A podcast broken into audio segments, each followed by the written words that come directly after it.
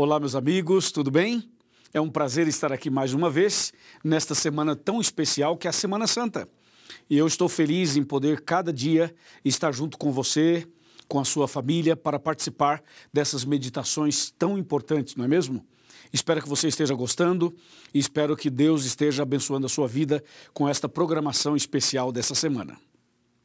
É o seguinte, Hoje nós vamos tratar de um assunto muito importante.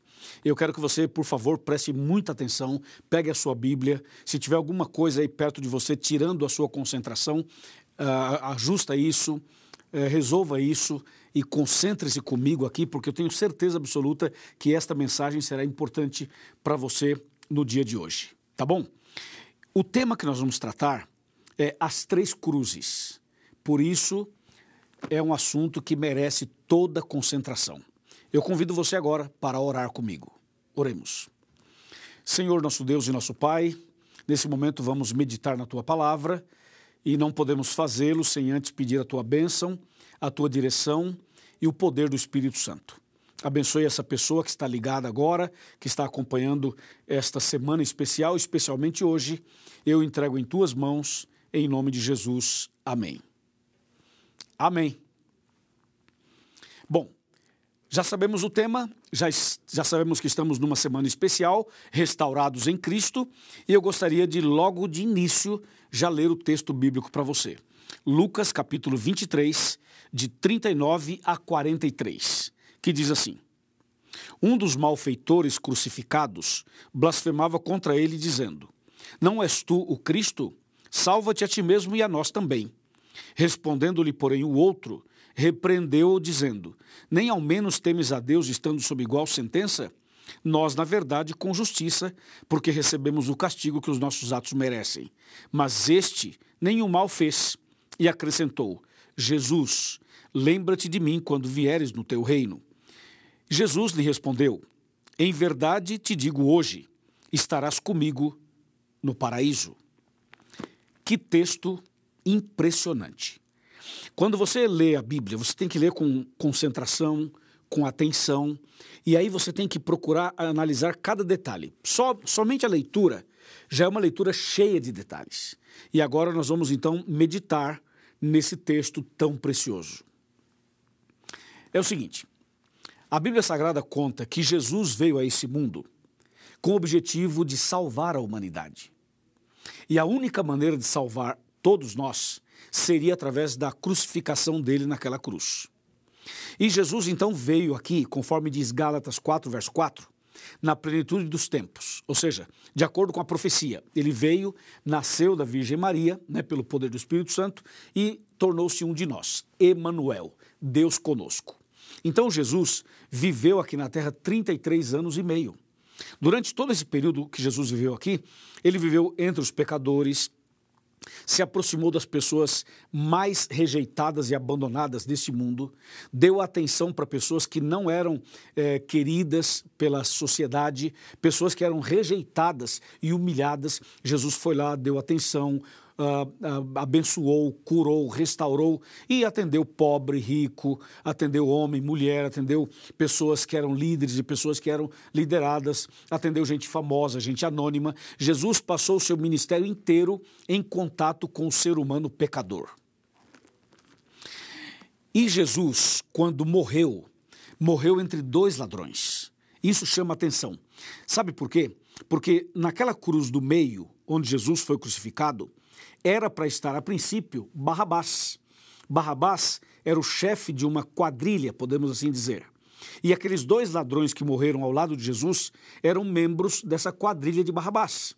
Só que Jesus foi preso, julgado e condenado de última hora. Então, o que, que eles fizeram? Libertaram Barrabás e colocaram Jesus no lugar dele.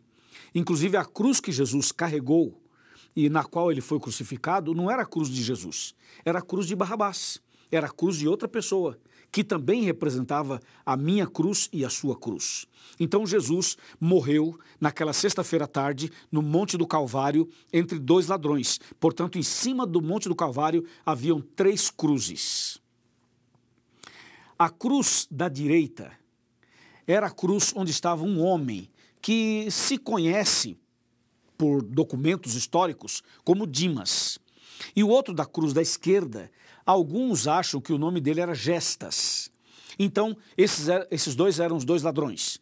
E Jesus, que estava na cruz do meio, morria pelos dois e morria por toda a humanidade.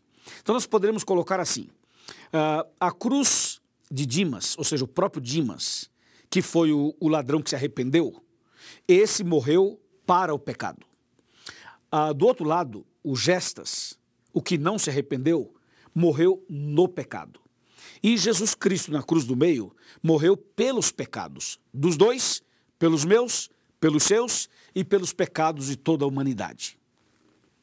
Então fica assim: um ladrão morreu para o pecado, o outro ladrão morreu no pecado, e Jesus morreu pelos pecados. O que isso significa? Atenção, significa que morrer para o pecado significa abandonar o pecado, significa se arrepender, significa reconhecer e aceitar Jesus como Salvador e reconhecer que você é pecador, que você necessita de Jesus. Então, aquele ladrão, ele morreu para o pecado. Ele na cruz se arrependeu. Na cruz, ele aceitou Jesus. Morrer para o pecado é morrer salvo, é morrer arrependido, é morrer nos braços do Pai, é morrer, mas antes de morrer, entregar o coração ao Senhor. Morrer para o pecado é morrer salvo. Mas do outro lado estava o Gestas, que morreu no pecado. Significa que morreu perdido, morreu sem se arrepender, morreu sem aceitar Jesus, morreu sem a salvação. Entendeu ou não? Morreu no pecado, morreu perdido. Agora, o que chama atenção na história desses dois homens é o seguinte: tanto o Dimas quanto o Gestas estavam à mesma distância de Jesus. A distância dos dois, porque um estava numa cruz, o outro estava na outra, e Jesus na cruz do meio, a distância dos dois em relação a Jesus era a mesma. Outra coisa, os dois ouviram a mesma mensagem de Jesus, porque na cruz Jesus pronunciou suas últimas palavras e eram palavras fortes, eram palavras poderosas, eram, eram palavras que converteriam qualquer pessoa. E os dois ouviram a mesma mensagem, viram a mesma cena, sentiram o mesmo clima, estavam no mesmo ambiente, estavam na montanha, no Monte do Calvário, ao lado de Jesus, ao lado do Salvador, ao lado da salvação, os dois bem perto de Jesus. Só que tivemos reações diferentes. Um aceitou, o outro rejeitou. Um foi salvo, o outro se perdeu. Um reconheceu, o outro não reconheceu.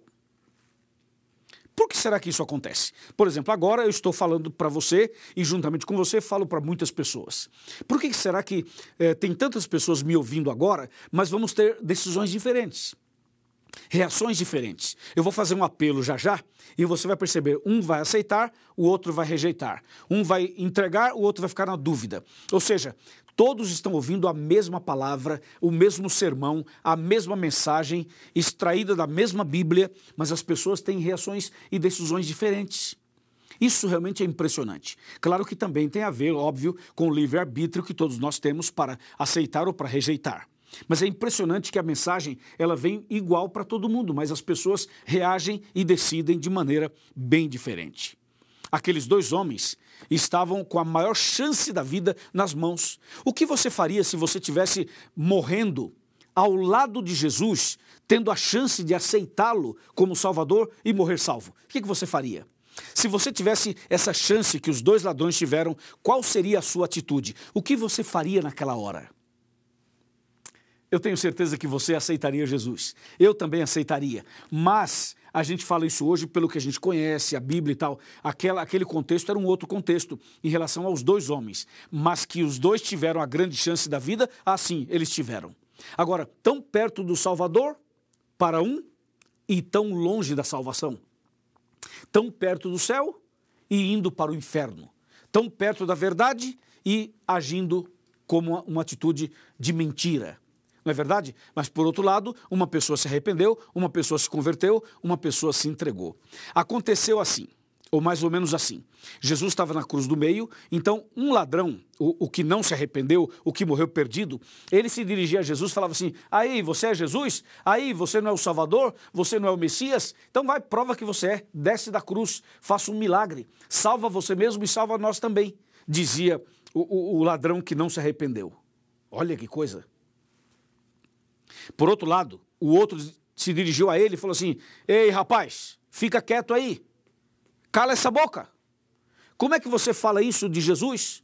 Se alguém aqui merece morrer e passar pelo que estamos passando, sou eu e é você. Nós dois merecemos. Nós dois fomos bandidos a vida inteira. Nós dois tivemos problemas a vida inteira. Nós dois somos de uma quadrilha. Nós dois assaltamos. Nós dois usamos drogas. Então, se alguém aqui merece a morte, sou eu e é você. Agora, esse homem que está aqui do meu lado, nenhum mal ele fez. E quando ele falou assim, nenhum mal ele fez, o clima mudou. O clima mudou no Monte do Calvário. Então ele, ele se dirige a Jesus e diz assim: Jesus, lembra-te de mim quando vieres no teu reino. Que impressionante. Que impressionante. Olha o que ele falou para Jesus. Aí Jesus se dirige a eles assim: Em verdade te digo hoje, você vai estar comigo no paraíso. Eu garanto a tua salvação. A partir de hoje você está salvo. Você vai estar comigo no paraíso. Que coisa incrível, não é? Aí eu pergunto, então a salvação é tão fácil assim? Você na última hora fala assim, Jesus, lembra-te de mim quando vieres no teu reino, e Jesus fala, ok, está garantido tua salvação, beleza, vai para o céu, fechou, tudo resolvido. É assim? que coisa, né? Agora, para entender isso daqui, tem que analisar a frase do ladrão arrependido. A frase foi a seguinte: Jesus, lembra-te de mim quando vieres no teu reino. Vamos analisá-la. Olha só ele se dirige a Jesus e fala assim: Jesus, como é que ele sabia que aquele homem ali era Jesus Cristo, o Salvador? Porque Jesus significa Salvador. E Cristo significa ungido. Quando ele fala Jesus, ele está dizendo assim: Eu sei quem você é. Eu conheço você. Eu já ouvi muito de você. Eu sei que você é Jesus. Sei que você é o Cristo. Sei que você é o Salvador. Sei que você é ungido. Sei que você. Eu sei quem você é. Então ele fala Jesus, reconhecendo aquele homem como o salvador da humanidade.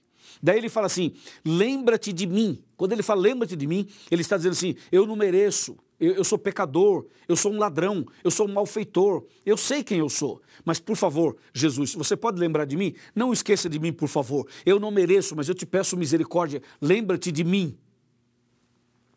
E ele continua: ele fala: lembra-te de mim quando vieres. Aí, aí, isso é, como diz em espanhol, é demasiado para mim.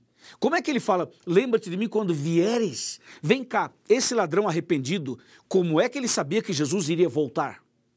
Ele fala: quando vieres. Interessante, mas Jesus não estava do lado dele morrendo? Sim, estava. E como é que ele sabia que aquele homem, Jesus, que estava do lado dele morrendo, iria voltar? Você viu que ele fala assim: Jesus, lembra-te de mim quando vieres. Então ele sabia que Jesus um dia voltaria. E da onde ele tirou isso? Como é que ele aprendeu isso?